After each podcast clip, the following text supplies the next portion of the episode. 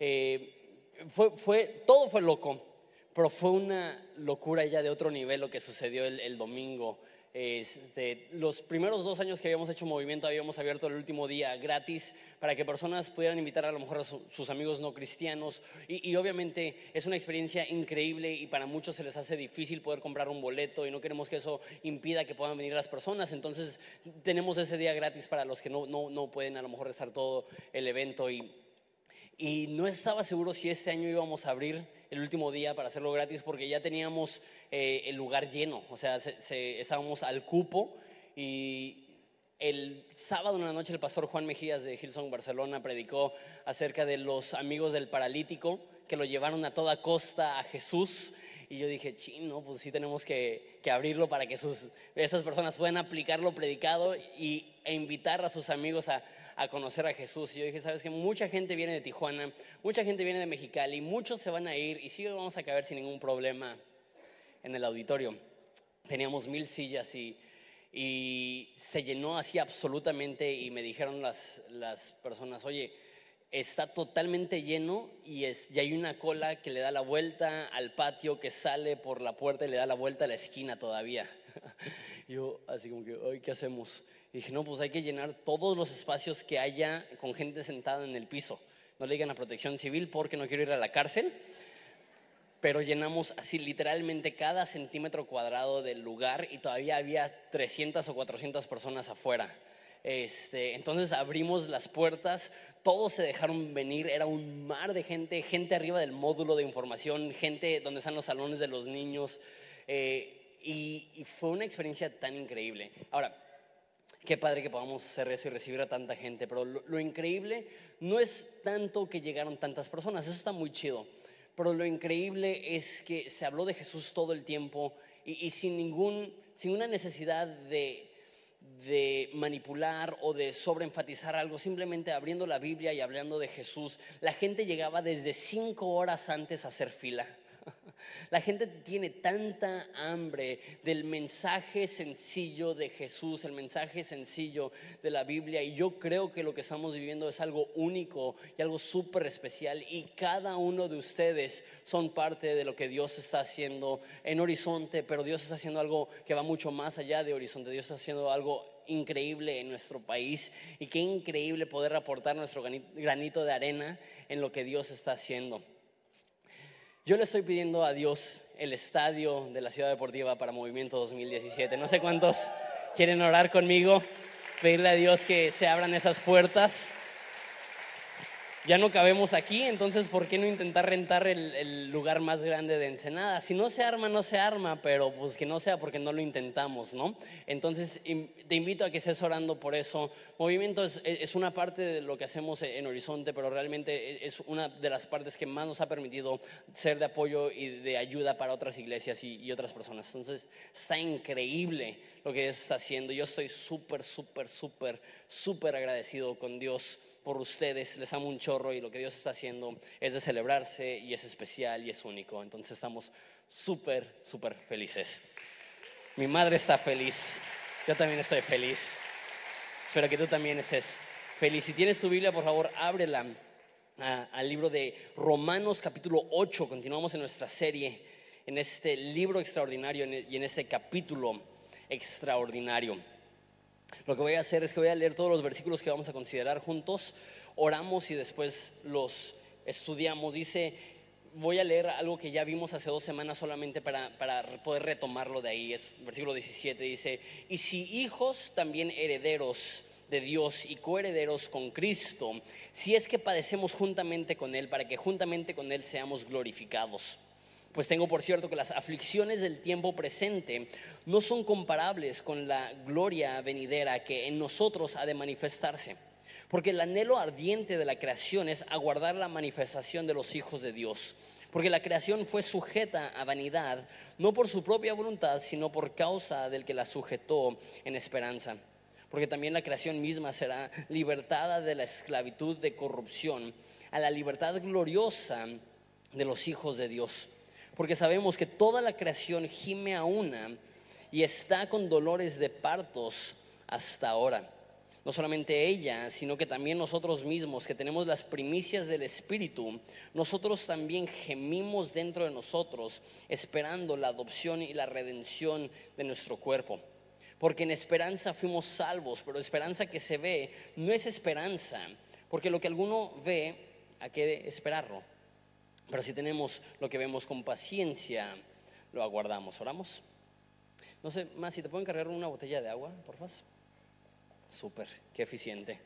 Oramos. Padre, te damos tantas gracias por este pasaje tan increíble. Y Padre, te pido particularmente por aquellos de nosotros que tenemos tiempo en la iglesia, tiempo de cristianos, que hay algunas verdades que son a medias, que abrazamos y distorsionan la verdad absoluta y a veces necesitamos que tu palabra nos abra los ojos de una manera fresca, porque esta no es una nueva revelación, pero a veces necesitamos ver una revelación muy vieja con, ojos frescos y con un corazón dispuesto a aprender y a, ser retados por lo que tú nos enseñas, Padre. Te pido por cada cristiano que a lo mejor los conceptos que veamos hoy van a ser revolucionarios para ellos porque teniendo décadas en la iglesia, no lo habían considerado de esa forma. Padre, te pido que les ayudes.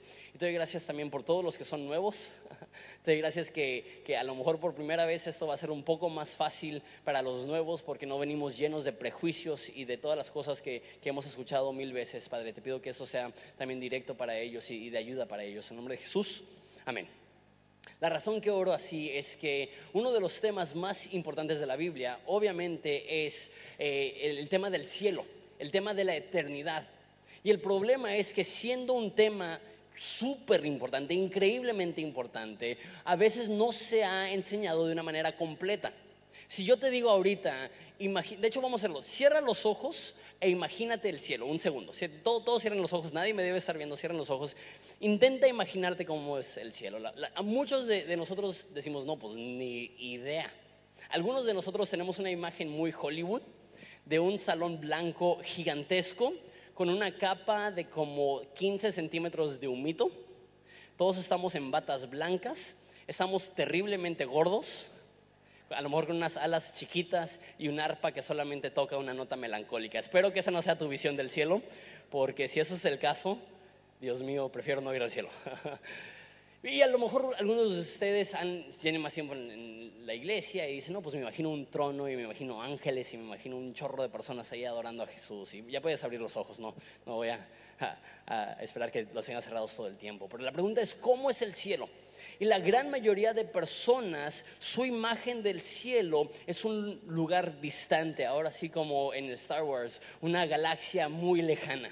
Y, es una dimensión totalmente diferente a la nuestra. Nuestra dimensión ahorita es física, es, es carne y hueso, es comida, es bebida, es, eh, eh, eh, es, es amigos, es trabajo y el cielo va a ser todo lo contrario a eso, no va a haber carne, ni hueso, ni cuerpos, ni, ni amistades y todos vamos a ser uniformes y, no sé si has visto en las historietas que ni siquiera vamos a tener caras porque todos vamos a ser idénticos y, vamos a rodeando ese lugar blanco y adorando a Jesús y, y partes de esos a lo mejor pueden ser atractivos. Sí, yo quiero adorar a Jesús el resto de la eternidad, pero parte de eso hasta a mí de, chavo me daba miedo, de, decir, no, pues entre tanta gente me voy a sentir así como que...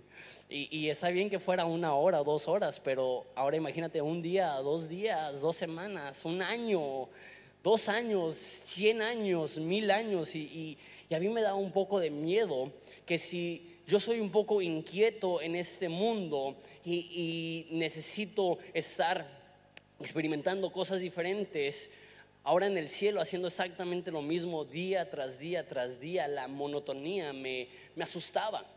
Y es porque no entendía el cielo. Y lo que vamos a ver hoy, que dice que, que la creación está esperando ser liberada, que la eternidad no se vivirá en una galaxia lejana, en cuerpos espirituales, en batas blancas, con un arpa y alitas demasiado chiquitas para llevarnos a algún lugar chido. La eternidad no se vivirá así lejos, la eternidad nos dice la Biblia que se vivirá en esta tierra. Entonces, y por eso digo que es un poco difícil para los cristianos creer esto, porque la mayoría de, personas dicen, no, no, no, yo me quiero ir al cielo. Y sí, la realidad es que cuando tú mueres, la Biblia dice que estar ausente del cuerpo es estar presente con el Señor. El momento que un cristiano muere, en ese momento es trasladado al cielo y está en la presencia de Jesús. Si tienes un ser querido que murió en Cristo, ahorita mismo está en el cielo, está en la presencia de Dios, está con los ángeles, está adorando a Jesús. Pero la Biblia también nos demuestra un suceso en el cual el cielo regresa, Dios regresa, Jesús regresa. Eso se encuentra en Apocalipsis.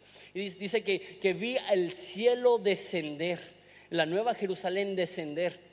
Y dice que Dios mismo estará con ellos y Él será su Dios y ellos serán su pueblo. Y dice que, que, va a reinar de lo que la Biblia llama la Nueva Jerusalén. Y tiene frases tan locas como las naciones traerán su gloria a ella. Hablando de la Nueva Jerusalén, dice que, que las puertas de esa ciudad no se cierran ni de día ni de noche y, y las naciones traerán su gloria. Entonces eso me demuestra que, que la eternidad se vivirá en una tierra con naciones y con pueblos y por eso dice que adorarán a Jesús personas de toda lengua y tribu y pueblo y nación. Dice que las naciones llevarán su gloria a Jesús lo más glorioso de las culturas serán llevadas a Jesús y presentadas como sacrificios. Entonces tendrás a lo mejor los de Japón con su tecnología que lo llevan a los pies de Cristo y tendrás a lo mejor los del Medio Oriente con su aceite, quién sabe, llevando su gloria a, a Cristo y tendremos a los mexicanos que llevan los tacos a los pies de Cristo, diciendo esto es lo mejor que tenemos, se lo ofrecemos como una ofrenda. Pero es muy loco, muy, muy loco pensar que la eternidad no se vivirá en un estado espiritual lejano. La Biblia nos presenta algo que veremos hoy que se llama la resurrección entre los muertos, que es que aquellos que somos cristianos un día vamos a resucitar como quién sabe. Eso no, no, no, depende de mí intentar entender todos los detalles, pero la Biblia dice que del polvo Él nos va a resucitar, que el mar va a entregar a sus muertos y, y, aunque te hayas ahogado y estés ahí comido por pescaditos, Dios va a de alguna forma recuperar tu cuerpo y, vas a reincorporar y vamos a estar en este mundo y, y dices, ah, con razón, nadie lo habla porque está muy marciano eso, esto parece ciencia ficción más que la Biblia, pero es uno de los temas más enfatizados en la Biblia la eternidad no se vivirá en un estado espiritual, en una galaxia lejana. La eternidad se vivirá en este mundo, en presencia de Jesús, el cielo descendiendo a la tierra, y, ese será nuestro estado eterno. De hecho, nuestro logo intentamos comunicar eso, es, un heptágono, siete lados representando el cielo, y es un hexágono, seis lados representando la tierra, y, y representa cómo el cielo un día va a descender a la tierra, y ese será nuestro estado eterno. Y lo padre de esto es que nos imaginamos algo espiritual y, no, no cabe en nuestra mente cómo descifrarlo.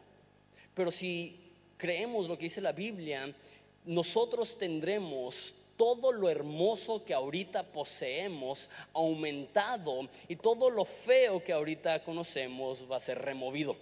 Entonces todas las cosas hermosas del mundo serán aumentadas. La Biblia dice que en ese día Dios mismo nos preparará un banquete de carnes finas. Somos ensenadenses, a todos nos gustan las carnes finas. Bueno, si eres vegetariano, lo siento, estoy seguro que Dios te ama lo suficiente para tener una opción vegetariana, pero para el resto de los humanos normales, Dios preparará para nosotros un festín de carnes. Y, personas dicen, ay, no puede haber carnes porque no, no hay muerte en el cielo. Yo no sé cómo lo va a hacer, pero yo estoy listo para celebrar comiéndome una rachera preparada por Dios mismo. ¿Te imaginas? En Ensenada tenemos buenos chefs. Estoy seguro que no son tan pesados como Jesús. y, nos habla de que los niños jugarán con los animales, que, un niño podrá jugar con una serpiente mortífera y no le va a hacer daño. Y nos dice que los leones van a jugar con las cabritas. Y va a ser un estado de perfección y hermosura. Y, y, ya no va a haber nada malo, ya no va a haber enfermedad, nos dice la Biblia.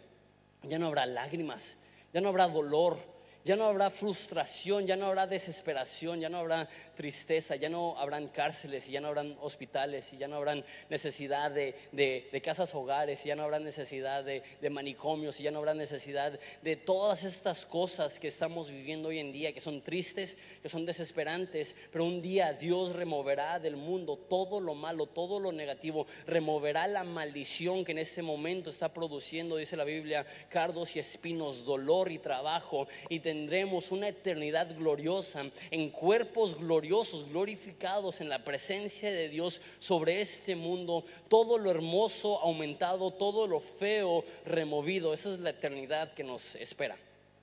Alguien me preguntó una vez si yo creía que en el cielo se puede surfear. Y cuando me hizo esa pregunta se me hizo algo tonto al principio porque dije, pues si vas a estar en la presencia de Dios, ¿para qué vas a querer surfear? Y después me cayó el 20, que la eternidad es muy larga y a lo mejor después de mil millones de años adorando a Jesús, a alguien se le antoja meterse al mar un rato. Entonces no, en vez de juzgarlo, dije, no, pues será posible que se puede surfear en, el cielo. Y, pensando, si es un lugar lejano, con cuerpos espirituales, ¿cómo, cómo van, va a haber ahí la posibilidad de, surfear? Y luego caigo en cuenta que, la Biblia nos habla de, de una tierra renovada de una tierra transformada, que las cosas hermosas de este mundo permanecerán. Ahora, más que nada los que tienen tiempo de cristianos me están viendo como, eso no es lo que me enseñaron en la escuelita dominical. Yo quiero mis alitas de ángel, yo quiero mi túnica blanca, yo quiero mi capita de humo de 15 centímetros y mi salón blanco vasto. Ese es el pasaje, creo yo, más contundente de lo que nos espera y de lo que le espera a este mundo. Mira conmigo en versículo 17, dice que si somos sus hijos, somos herederos y coherederos juntamente con Cristo. Eso lo hablamos hace dos semanas. ¿Qué es lo que va a heredar Cristo? Todas las cosas, el mundo. ¿Qué significa que somos coherederos? Todo lo que le pertenece a Jesús nos pertenece a nosotros. Dice la Biblia en las bienaventuranzas, bienaventurados los mansos, porque ellos heredarán la tierra, ellos tendrán la tierra por herencia. O sea, en la Biblia vemos estas promesas. No dice bienaventurados los mansos porque seguirán directito al cielo, aunque es cierto. Dice bienaventurados los mansos porque esta tierra les va a pertenecer, van a, ser, van a, ser, van a reinar juntamente con Cristo. Este, este, lenguaje es muy común en todo el Nuevo Testamento. Ahora, hay, hay una, una cosa que no esperamos. Dice que somos coherederos con Cristo si es que padecemos juntamente con Él para que juntamente con Él seamos glorificados. Eso es un poco raro porque viene diciendo, ustedes son hijos de Dios, todos los que son guiados por el Espíritu, estos son los hijos de Dios y no hemos recibido el Espíritu de esclavitud para estar en temor otra vez, sino que hemos recibido el Espíritu de adopción por el cual clamamos, Abba Padre, y decimos, sí, soy hijo del Rey, soy, heredero del Rey. Y sentimos que eso significa que nada malo nos va a pasar, porque a fin de cuentas, si somos hijos del rey, debemos ser tratados como realeza. Pero aquí dice, aquí dice que tenemos que padecer juntamente con él. O sea, tú y yo somos hijos de Dios no por sangre, sino por adopción. Jesús era hijo de Dios por nacimiento. O sea, no, no, sé si crees eso. Jesús tiene un poco más de estatus. ¿no? Él es Dios hecho carne. Nosotros hemos sido adoptados a la familia de Dios y qué chido, somos herederos de Él. Pero si alguien puede decir, no es justo, yo soy hijo de un rey, puede haber sido Jesús. Y cuando le estaban escupiendo a su cara, Él no dijo, eh, eh, eh, eh así no se trata un hijo del rey. Él, él dijo, yo podría mandar legiones de ángeles a mi defensa, pero no lo voy a hacer. Que, que el Hijo de Dios sufrió, padeció, fue pobre, fue muy pobre, fue traicionado, fue abandonado. Las personas que, lo vieron crecer le dieron la espalda, o sea, Jesús sufrió. Y tú y yo vamos a sufrir, pero no sufrimos en vano. Dice que si padecemos juntamente con Él, seremos juntamente con Él glorificados que la gloria que le espera a Jesús también es la misma gloria que nos espera a nosotros. Mira el siguiente versículo, versículo 18. Dice, pues tengo por cierto que las aflicciones del tiempo presente no son comparables a la gloria venidera que en nosotros ha de manifestarse. Entonces está diciendo que va a llegar un día donde veremos su gloria. Y eso va a ser increíble. Ahorita no podemos ver su gloria. Dice en Primera de Pedro que a, que a Dios le amamos sin poderle ver. Nadie puede ver, yo, nadie puede decir, yo vi a Dios. Porque dice en otra parte de la Biblia que, nadie ha visto a Dios jamás. Hablando de, del Padre, obviamente personas vieron a Jesús, Dios hecho carne en carne y hueso, pero al Padre nadie puede decir que lo ha visto. Y llegará el momento como tú, cuando tú y yo como cristianos podremos ver la gloria revelada de Dios. Será hermoso. Pero nota, no dice la gloria venidera que a nosotros ha de manifestarse.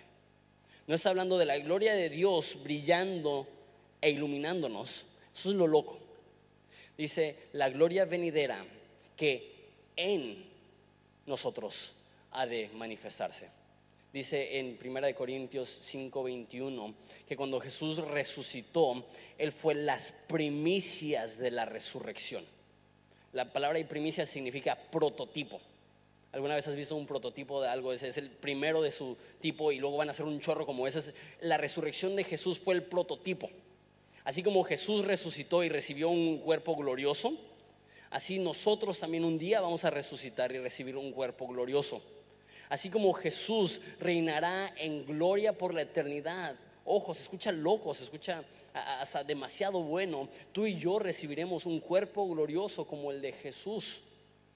De hecho, hay, hay un pasaje tan loco que dice que en ese día le veremos tal cual es porque seremos como Él.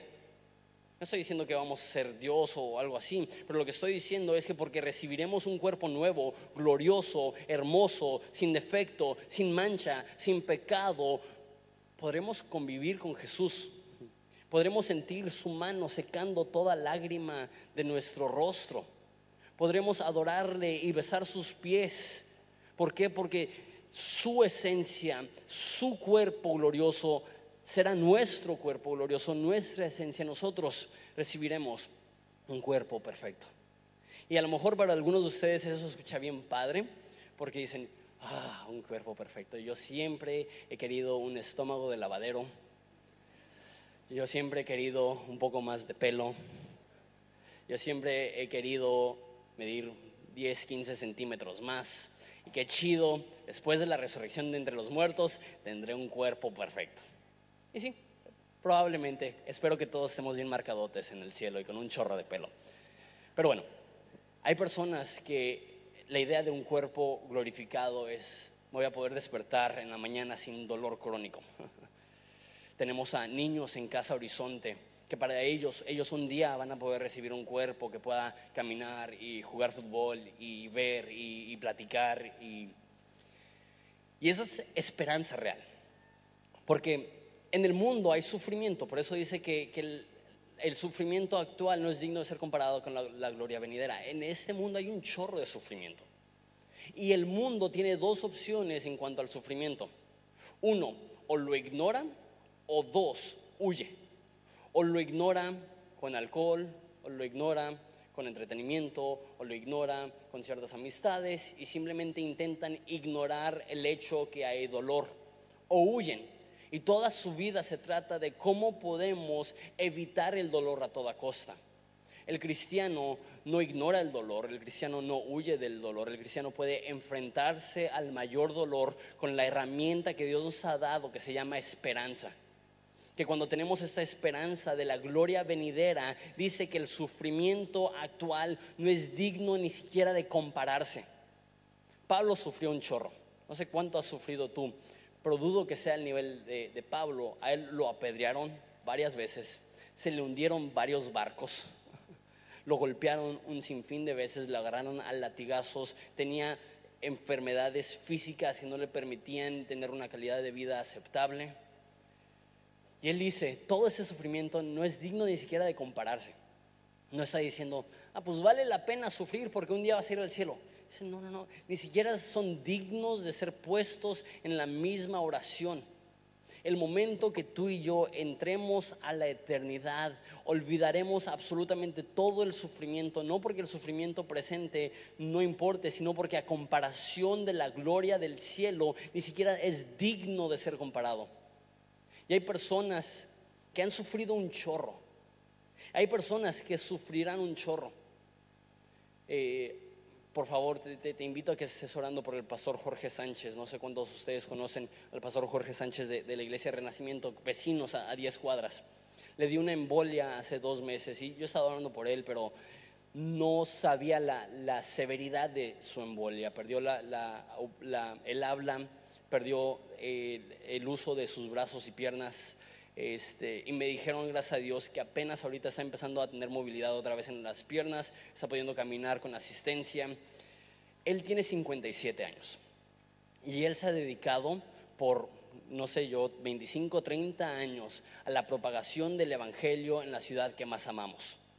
Y él, de aquí en adelante, le toca un camino largo acompañado de personas que le aman y de una iglesia ensenadense que va a estar orando por él constantemente. Pero cuando vemos esto, tenemos que recordar, vamos a decir que los próximos 20 años para el pastor Jorge van a ser muy difíciles. Y como digo, debemos de orar por él y debemos de apoyarle y debemos de ayudarle como podamos. Pero a comparación de una eternidad en un cuerpo glorioso, Él llegará a la costa de la eternidad diciendo cualquier padecimiento fue, fue mínimo a comparación de la grandeza de estar en la gloria por el resto de la eternidad. Estaba intentando pensar en un ejemplo. Porque ¿cómo explicas esto? C.S. Lewis, un autor muy famoso, dice que, intentar describir la nueva tierra es como intentar describirle el sabor del chocolate a alguien que jamás ha comido chocolate. ¿Cómo lo explicas? Eh, pues dulce y rico y chido, pero si jamás has comido chocolate es, casi imposible describirte lo que es el sabor del chocolate. De la misma forma, tú y yo, que lo único que hemos visto es dolor y es debilidad, ¿cómo podemos explicar el cielo y la eternidad y la nueva creación? Es, imposible. Pero si tuviera que compararlo a algo, es tan glorioso el cielo que, el sufrimiento actual ni siquiera es digno de compararse. Sería como si alguien te diera un trabajo terrible. No, no, no sé cuál es el trabajo más gacho que se te puede ocurrir, pero un trabajo terrible, donde por tres semanas vas a trabajar de 9 a 7 haciendo ese trabajo que está horrible. Y al final de esas tres semanas te van a regalar la mansión más grande de Beverly Hills.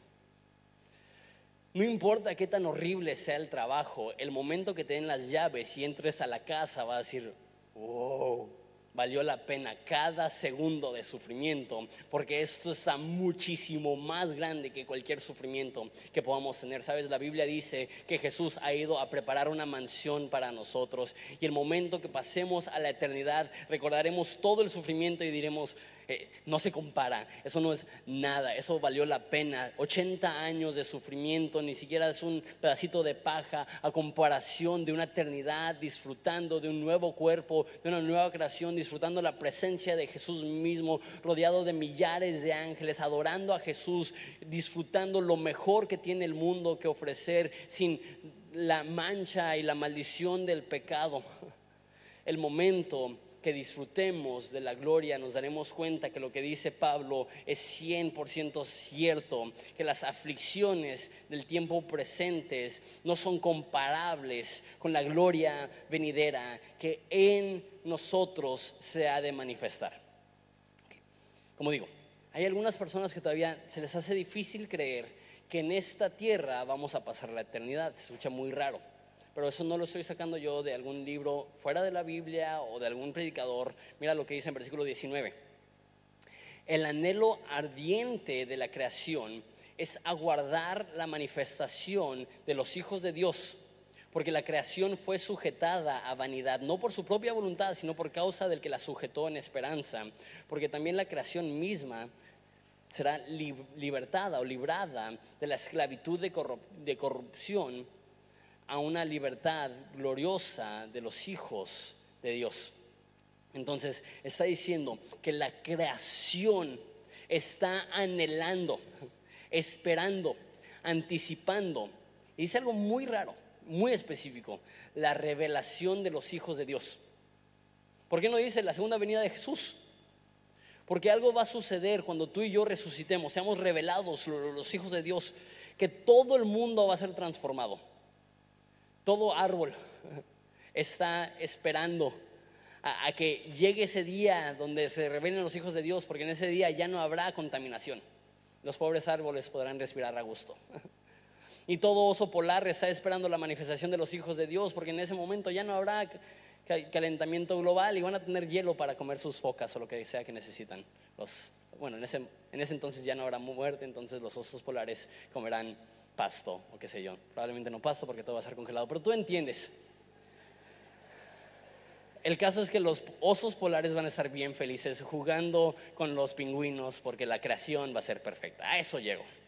Que la creación entera está anticipando, aguardando, con la esperanza. Ya llega el día. Y mira lo, que dice. Dice que, que, fue sujeta a vanidad. Ahorita el mundo, la palabra vanidad ahí significa inútil. Ahorita el mundo es disfuncional, hay problemas, hay, hay hay paros cardíacos en nuestros cuerpos, hay terremotos en nuestros mundos, hay, huracanes en nuestros cielos. O sea, el mundo ahorita es disfuncional y está esperando y anticipando que sea suelto de, de esta vanidad a la que ha sido sujeta. Porque mira lo que dice, la creación misma será librada de la esclavitud de la corrupción. La creación será librada ahorita está esclavizada por la corrupción, por el pecado. Recuerda el Edén, el Edén era perfecto. Y pecamos y de ahí, de ese momento en adelante, hay un chorro de problemas. Y no necesito decirte, si tú prendes la tele o siquiera abres el Facebook, tú estás bien consciente de que el mundo es un lugar terrible. Que, que siempre lo ha sido, pero ahora podemos verlo aún más que nunca. tanto dolor, tanta muerte, tanta enfermedad, tanta hambre. Pero llegará el momento donde ya no habrá guerra. Llegará el momento donde ya no habrá hambre. De hecho, es una, es una promesa específica en Apocalipsis. Dice, y ya no habrá hambre. Para muchos de nosotros esa promesa es como que, uh, bueno. Pero hay cristianos alrededor del mundo que leer esa promesa les llena los ojos de lágrimas porque en ese momento se están muriendo de hambre. Y el cielo será un lugar perfecto. Y, una vez más, no estoy hablando del cielo como un lugar lejano, estoy hablando de la eternidad como eh, ese lugar donde el cielo y la tierra se fusionan y todo lo hermoso del cielo choca con el mundo y remueve toda la maldad y remueve todo lo feo y remueve todo lo malo. Y en ese momento la creación misma será librada de la corrupción en la cual está sujeta ahorita. ¿Te imaginas? Una vez más, es describirle chocolate a alguien que nunca ha comido chocolate. ¿Cómo imaginarnos este mundo con todo lo hermoso aumentado y todo lo malo removido? ¿Cómo, imaginarnos puras relaciones que funcionan? ¿Cómo imaginarnos un medio ambiente sin problemas ni desastres naturales? ¿Cómo imaginarnos un mundo en el cual ya no hay enfermedad, ni dolor, ni huesos rotos, ni depresión, ni dolores de cabeza, ni lesiones, ni hospitales? ¿Cómo imaginarnos un lugar donde estamos siempre rodeados de hermosura y poder disfrutarla todo? Eso será un momento glorioso. Eso será un momento increíble y toda la creación está aguardando este momento. Este ejemplo ya lo he compartido, lo escuché de un predicador y más que nada por lo de Casa Horizonte, a mí, a mí me toca mucho el corazón. Que fue a una sierra donde neva y se deslizaban por las montañas las personas con, esquís, ¿no? Es, es, muy común eso. Y había un programa para niños en silla de ruedas que tenían sillas con esquíes y los bajaban en las montañas con estos esquís para que los niños de capacidades diferentes puedan disfrutar de la nieve. dice que él fue a esta, a, esta montaña y ver decenas de sillas de ruedas vacías y ver decenas de niños jugando y, y riéndose y dijo, así será la nueva creación, donde ya no se van a necesitar sillas de ruedas donde dice la Biblia que las armas de guerra, porque ya no habrán uso, las transformarán en herramientas para sembrar y cosechar. Imagínate un mundo en el cual ya no serán necesarias navajas, ni, armas, ni, ni bombas. ¿Por qué? Porque el rey de reyes, el creador del universo, ha descendido y ha establecido un reino perfecto y ha removido todo el mal del mundo y ha removido todo el pecado del mundo. Y ahora solamente es gozo y armonía y felicidad y gente conviviendo y gente amándose y gente adorando al rey de reyes. Esa es la realidad que nos espera y todo el mundo está esperando con ansias ese momento. De hecho lo dice específicamente, no sé si ya lo leí no, en versículo 22 dice, porque sabemos que toda la creación gime a una y está con dolores de parto hasta ahora. No sé si has visto a una mujer que tiene nueve meses de embarazo. Mi esposa ha tenido dos, dos hijos y dolores de parto son cosas serias. Eh, eh, es muy loco ver a una mujer en el proceso de, de dar a luz. Este, más que nada con nuestro primer hijo, con Juanito eh, como que le hicieron un bloqueo, como que no estuvo muy chido y como que sintió todo de todos modos. Entonces ver a, mi esposa en el dolor de parto este, fue algo súper, súper fuerte. Pero dice la Biblia que lo hacen porque hay una esperanza de que van a tener un bebé. Y dice que después de que nace el bebé, ni te acuerdas, bueno, te acuerdas poquito, Evelyn todavía no quiere tener otro. Yo, yo, ya digo, ¿qué onda? El que sigue. Y ella, no, todavía no pero la esperanza de la vida que está por nacer te da fuerzas para sobrellevar el dolor del parto. Y lo que está diciendo es igual en el mundo. En el mundo hay dolor, hay terremotos, hay guerra, es disfuncional, pero la esperanza de la nueva creación, de lo que la gloria que Dios tiene para nosotros, para manifestar en nosotros, nos da la esperanza para poder sobrellevar el sufrimiento de esta tierra. Tu sufrimiento lo puedes enfrentar con la única arma lo suficientemente fuerte para ayudarte a atravesar el sufrimiento que es la esperanza. No hay nada más triste que sufrir sin esperanza. Sufrir es difícil, pero sufrir sin esperanza es lo peor. Pero la Biblia dice, hablando de la muerte específicamente y hablando de la segunda venida y de la resurrección de entre los muertos, dice que nosotros no, no sufrimos como los que no tienen esperanza. Que sí, sufrimos, sí nos duele ver la tragedia en el mundo, sí nos duele cuando alguien nos traiciona, sí nos duele cuando alguien que amamos muere, pero no sufrimos como aquellos que no tienen esperanza, porque nosotros sabemos que llegará el momento donde toda lágrima será secada, donde toda maldad será castigada, donde todo pecado será removido, donde toda maldición será eliminada y viviremos en un mundo perfecto y hermoso para siempre sin aburrimiento, sin monotonía, adorando a Jesús, disfrutando a Jesús y disfrutando una creación que ha sido librada de la corrupción en la cual vive. Y sí, ahorita nos tocan vivir los dolores de parto y prendemos la televisión y decimos, eso es doloroso, y abrimos el Facebook y decimos, eso es doloroso, pero cuanto más se va acercando y más se va intensificando, sabemos que más cerca está esta vida que va a llegar, que para una mujer embarazada, está esperando el parto. Para el mundo embarazado con la segunda venida de Jesús, los dolores aumentan y simplemente apuntan a que ya casi viene Jesús, a que ya la esperanza está a la vuelta de la esquina, que no tenemos que esperar mucho más, que la restauración de todas las cosas está en puerta. Esta esperanza te ayuda a enfrentar el sufrimiento en tu vida. Pero ojo, quiero terminar con, con esto en estos cuantos versículos. La esperanza que recibimos no solamente te ayuda a ti a sobrellevar la dificultad, te ayuda a ayudar a otras personas a llevar la, dificultad. Mira esos últimos versículos, dice 23. No solo ella, sino nosotros también que tenemos las primicias del Espíritu, nosotros también gemimos dentro de nosotros mismos, esperando la adopción la redención de nuestro cuerpo, porque en esperanza fuimos salvos, pero la esperanza que se ve no es esperanza, porque lo que alguno ve, ¿a qué esperarlo? Pero si esperamos lo que no vemos con paciencia, lo aguardamos. Lo que está diciendo es, todavía no tenemos esto, Sería chidísimo que tuviéramos cuerpos gloriosos ahorita, que no pecáramos, que no hubiera ningún problema, que, que fuera esperanza y ninguna lágrima en ese momento.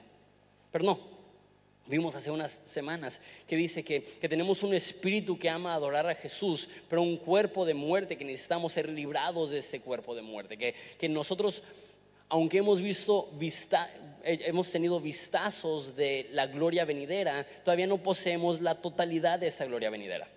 Dice que nosotros también gemimos. Que, que hay momentos en esta vida que simplemente son tan duros que no hay palabras solamente hay gemidos, solamente, solamente hay sonidos que no pueden descifrarse. Y, tú lo has visto y yo lo he visto y, una vez más, el, mundo intenta ignorar que eso existe o huir de eso, pero el cristiano puede enfrentarse a los momentos más oscuros. ¿Por qué? Porque tenemos una esperanza real, tenemos una esperanza viva, que las cosas malas no son dignas de compararse con la gloria que nos espera. Pero ahora, dice que, hemos recibido las primicias. Eh, se ha dicho mucho de ese púlpito, yo lo he dicho, que, que Dios no abonó para nuestro pecado, que Dios lo pagó por completo. Y eso es cierto para el perdón de nuestros pecados y para la transformación de nuestro carácter. Pero no es cierto para la transformación de nuestro cuerpo.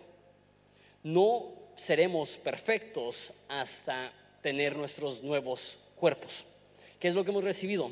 Hemos recibido lo que llama aquí las primicias, el primer pago.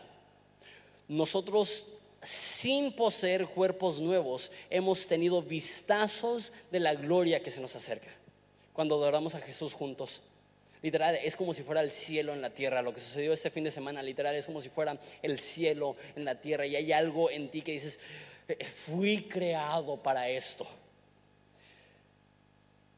Y hemos recibido el, abono, esperando eh, que seamos totalmente adoptados.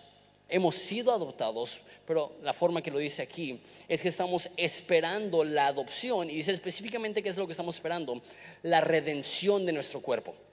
Cuando nuestro cuerpo ya sea totalmente libre de toda tentación, de todo pecado, de toda maldad, de, toda frustración, de todo enojo, llegará el momento donde nuestro cuerpo será librado.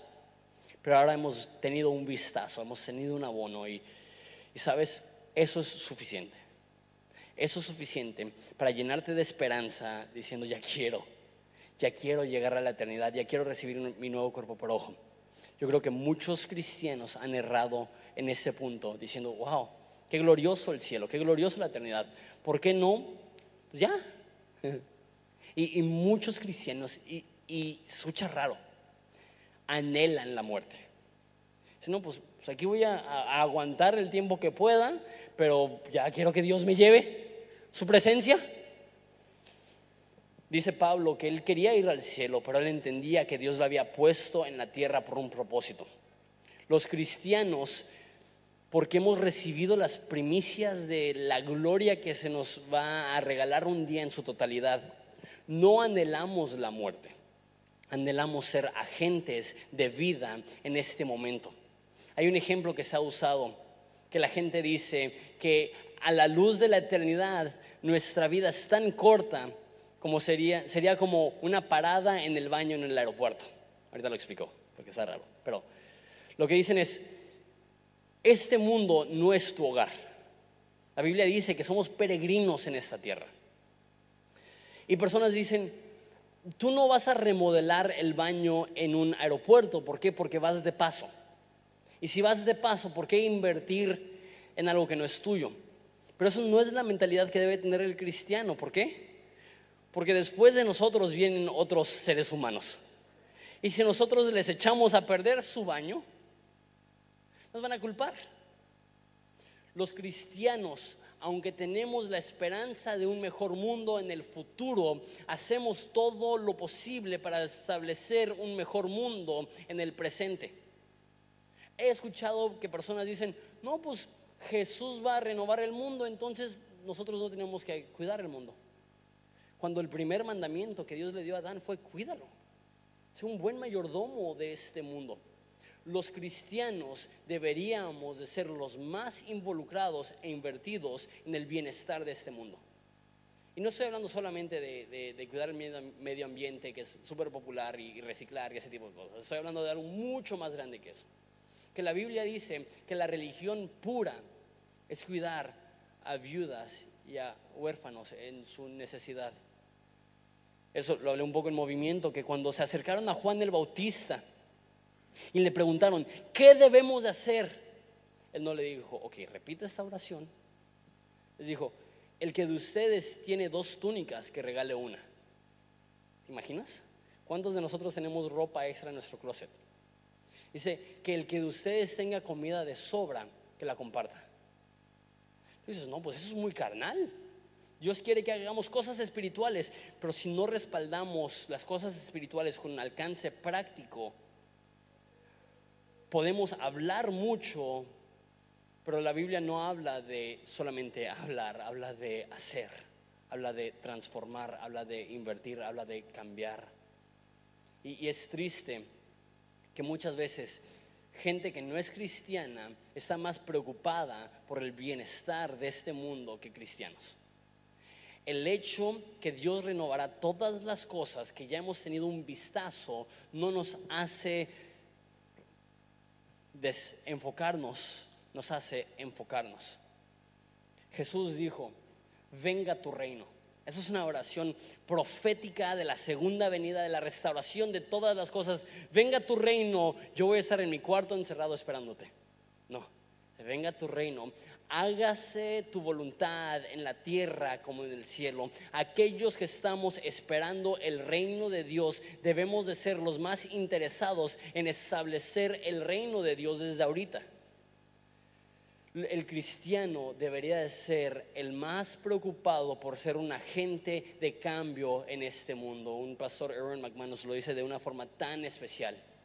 Dice, la gente mala no está esperando permiso para destruir. Y muchos cristianos estamos orando, pidiendo permiso a Dios para hacer el bien. Dios ya nos mandó que hagamos el bien. No necesitas una confirmación del cielo de que hagas un cambio positivo en tu ambiente. Dios ya dijo, sean luz de tal modo que la gente vea tus buenas obras, glorifique a tu Padre que está en los cielos. Tú y yo somos luz y sal del mundo, con esta esperanza infiltrando y afectando cada rincón con el amor de Jesús. ¿Por qué? Porque somos personas de esperanza. Me encanta como lo dice un pastor que se llama Levi Lusco. Dice que esa es una nostalgia futura. Es un poco raro porque nostalgia es, es añorar lo que pasó anteriormente. ¿Alguna vez te has ido de casa? Y a lo mejor los primeros días, o primeras semanas está como que bien padre y de repente te das cuenta, extraño mi casa. Yo viví un año en Inglaterra. Me fascinó, obviamente no me voy a quejar por vivir en, Inglaterra. Pero llegó un momento donde daría lo que fuera por un taco de pescado. Y después de meses sin comer comida mexicana, en Londres encontré un lugar que vendía burritos y súper gringo el rollo, pero me lo comí como si fuera mi última comida de, mi vida, porque, porque me recordaba a mi hogar que extrañaba. Tú y yo tenemos un hogar que nos espera. Todavía no lo conocemos, pero hay algo en nosotros que tiene como una nostalgia futura. dice, yo quiero eso, yo extraño, sin haberlo vivido, yo extraño. Aquellas personas que vivimos para el cielo debemos de ser el mayor beneficio para la tierra. Escucha raro, decimos, si anhelamos el cielo, que nos, Dios ven por nosotros, llévanos. Sí queremos que regrese, pero la Biblia dice que cuando Él regrese, que nos encuentre ocupados, que nos encuentre chambeando, mejorando nuestra ciudad. Mi oración es que Ensenada sea totalmente diferente porque existe horizonte que si Horizonte dejara de existir, se sintiera un cambio negativo en Ensenada, porque los miembros de Horizonte son tanta esperanza para esa ciudad. Mi esperanza es que si alguien te sacara de tu trabajo, se sintiera un vacío, porque todos saben, esa es la persona que levanta los ánimos de las demás personas. Esa es la persona que se nota que tiene un gozo y una esperanza inexplicable. Yo quisiera que cuando te gradúes de la universidad, los maestros sientan, he hecho de menos a esa persona porque esa persona estaba lleno de algo que yo no tengo. Y a veces es lo opuesto. Gracias a Dios que se fue el aleluya. Debemos de ser luz y esperanza porque entendemos que hay una gloria venidera y tenemos esas primicias que debemos de compartir con todo el mundo. ¿Les parece si nos ponemos de pie?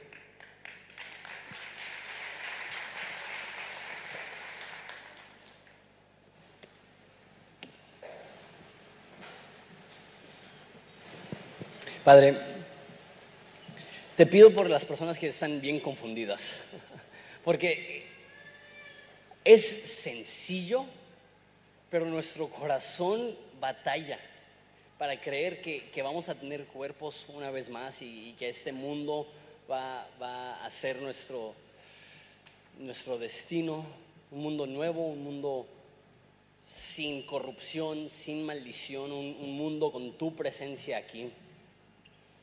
Pero Padre, que sepamos que hay una gloria venidera que será manifestada en nosotros. Te pido por cada persona que está sufriendo y cada persona que está triste, cada persona que está pasando por dolor, que ellos sepan que el sufrimiento presente no es digno de ser comparado con la gloria venidera. Confirma en corazones el hecho que que este mundo, todo lo hermoso será aumentado y todo lo feo será removido. Y que nuestros cuerpos serán transformados. En abrir y cerrar de ojos tendremos cuerpos diferentes. Te pido, Jesús, que esta esperanza nos haga vivir diferentes a las personas que no tienen esperanza. Y ayúdanos a ser agentes de luz y de esperanza y de gozo a cada rincón. Te pedimos por esa ciudad que amamos. Padre, te pedimos por el pastor Jorge. Te pido que le sanes, que de una manera sobrenatural él pueda levantarse a dar gloria que tú le sanaste en un momento. Padre, si por alguna razón esto continúa, Padre, te pido que le recuerdes que tú caminas a su lado y que el sufrimiento presente no es digno de ser comparado con la gloria venidera. Te doy gracias por esta iglesia, la cual amo con todo mi corazón. Te pido que nos ayudes a ser agentes de bien y de cambio. En nombre de Jesús. Amén.